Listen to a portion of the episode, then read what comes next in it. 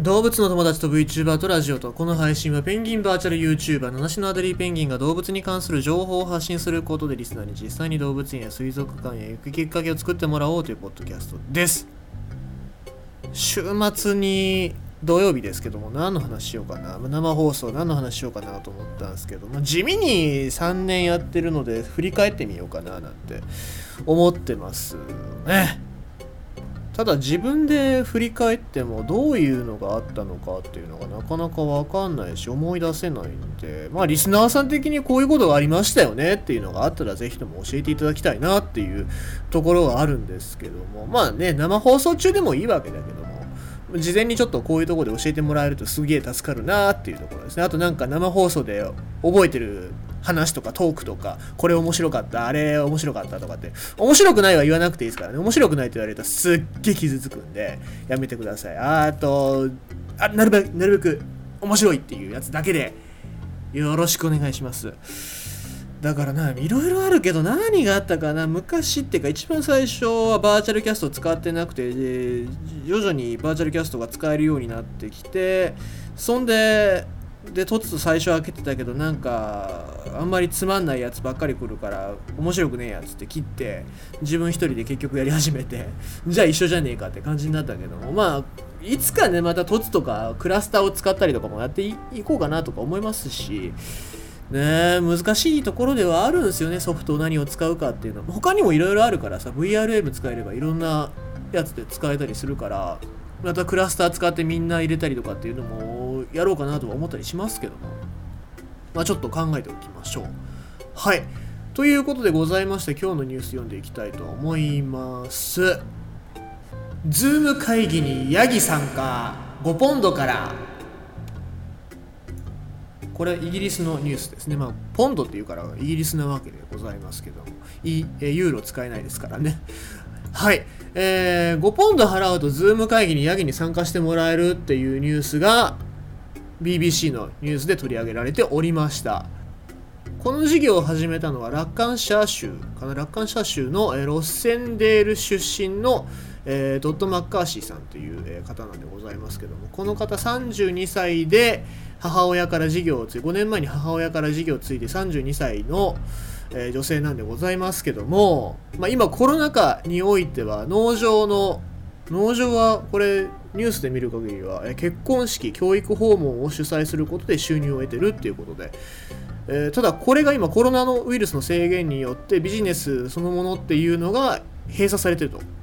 いうことで、まあ、難しい経営状況になってるということなんですけどもそこのその中でちょっと冗談として冗談として始めたサービスとして Zoom のビデオ会議サービスにヤギを招待する、まあ、参加させるってビジネスを5ポンド。5ポンドで、えー、請け負うということでございます。ね5ポンド5ポンドっていうとまあ今1ポンドいくらだろう？1ポンドが、えー、今円で143円だからまあ600円か700円ぐらいですかね。600円か700円ぐらいで Zoom の会議に参加してさせてもらえるということで、まあ一番最初は冗談。として始まったっていうことなんですけども、まあ、2020年の4月、一番最初の封鎖の開始時に人々に笑いを与えるためにということで、ウェブサイトにそれを載せるだけということで、まあ、それを載せた後に寝たんですけども、起きたら最大200通ほどの電子メールで、えー起こされて、で、結局それをやる羽目になったということらしいんでございます。で、現在、え彼女のヤギは、現在アメリカ、ロシア、中国、オーストラリアを含む世界中の Zoom 会議に出席しております。仮想会議なので、 Zoom 以外にもあると思うんですけども、一部の人々は出演のために5ポンドをはるかに超える料金を寄付しているというわけでございます。だから、まあ、このお金っていうのは二酸化炭素排出量を改善するための農場を再生可能エネルギーに、えー、変えるために、えー、使われるということでございますので、まあ、そういう企画の意図を組み込んで出演してくれるっていうことに対して寄付をするっていう人が結構いてくれるみたいでございますね。でもこれイギリスなんでちょっと日本だと時差がだいぶあるんで参加するの難しいかもしれませんけどもまあツイッターで教えてくれた人が言ってたんですけどもこういうの動物園でもやってほしいですよね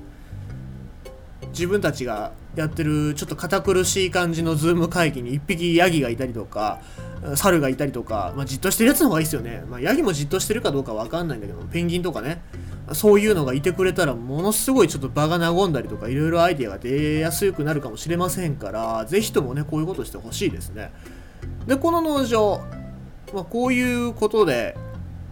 いろいろと苦労して、まあ、その Zoom の設定とかするのに苦労とかねいろいろあったって言うんですけどもこのビジネスに成功したっていうことで本当はスタッフ2人を解雇する予定だったんですけども2人のこの従業員をフルタイムでずっと雇い続けることができているというわけでございます。で現在は収益的に言うと700万円ぐらい収益が上がってるっていうことでございますのでまあ良かったねっていう感じですよ。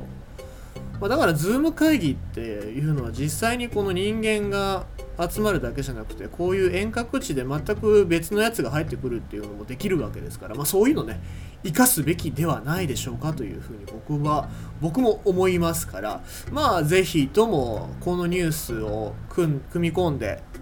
まあ、他の動物園まあ、今、伊東津の森公園って言おうとしたんですけど、なかなかネットビジネスなんかもやりませんからね、あの動物園っていうのは。ぜひこういうところでちょっと面白いことをやって、えー、いただきたいなーなんて思っております。ということでございまして、今日のニュースは、コロナ禍で新ビジネス、ヤギをズーム会議に参加させましょうという、そういうニュースでございました。